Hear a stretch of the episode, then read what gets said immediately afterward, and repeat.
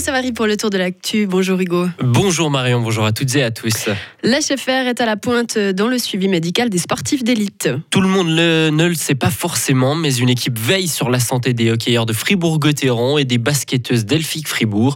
L'hôpital fribourgeois vient d'ailleurs d'obtenir une reconnaissance dans ce domaine. Il a été labellisé base médicale dans le sport par Suisse Olympique. Mais comment se passe la prise en charge médicale des sportifs professionnels? Les précisions de Daniel Petek, responsable de la médecine du sport à l'HFR. Pour le hockey, c'est par exemple, je suis euh, présent avec eux une fois par semaine. Avec le staff, en général, on fait le point sur les joueurs, les blessures et les traitements dont ils ont besoin. Et ensuite, lors des matchs à domicile, il y a systématiquement un médecin présent. Euh, on est à peu près cinq à pouvoir faire un tournus. Et lors des phases de play-off, par exemple, les médecins se déplacent avec l'équipe lors des matchs à l'extérieur aussi. Euh, ça, c'est pour répondre immédiatement à une blessure, une coupure, il faut une suture ou des choses comme ça. Ensuite, en cas de blessure plus avérée qui nécessite une investigation, le joueur va venir à l'hôpital ou bien va être examiné sur place et on va directement pouvoir lui organiser des euh, examens complémentaires. Le service de médecine du sport de l'HFR propose aussi des prestations pour le grand public, par exemple aux particuliers qui veulent reprendre le sport après une blessure ou après une longue période d'inactivité physique. Et médecine toujours, le canton de Fribourg ne veut pas limiter le nombre de médecins de premier recours. Décision prise en collaboration avec la fêtière des médecins suite à une analyse de l'offre dans le canton. Il n'y aura donc pas de limitation pour le nombre de médecins en pédiatrie, en psychiatrie ou encore en gynécologie et obstétrique. En revanche, certaines spécialités manquent toujours dans le canton comme l'urologie ou l'endocrinologie. Et c'était attendu, la socialiste Ursula Schneider-Schüttel souhaite effectuer un nouveau mandat de conseillère nationale à partir de 2023. Ursula Schneider-Schüttel connaît bien la capitale pour y avoir siégé entre 2012 et 2015 avant d'être à nouveau élue en 2017.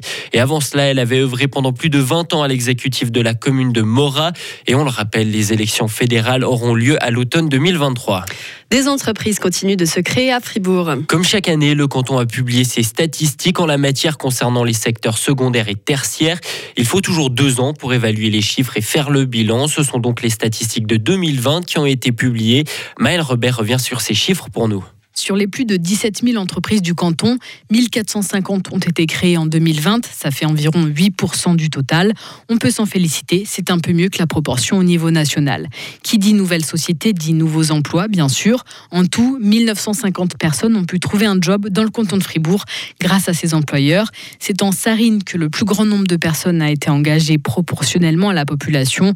Viennent ensuite la Glane et la Veuvez. Sans surprise, c'est en grande majorité dans le secteur tertiaire que les entreprises se sont créées. Ça concerne plus de 8 cas sur 10, avec en tête du classement les domaines scientifiques, techniques, puis la santé, le commerce et la réparation de véhicules. Dernière information qui ressort de cette étude, 20% des nouvelles entreprises ne survivent malheureusement pas après une année d'activité. Quant aux fermetures d'entreprises, justement, c'est également le secteur tertiaire qui est le plus concerné. 81% des entreprises qui ont fermé en 2018, cette fois-ci, faisaient partie de cette classe d'activité. L'Union européenne adopte des règles pour verdir ses batteries. L'UE va obliger les industriels à rendre les batteries plus écologiques, plus facilement remplaçables et recyclables.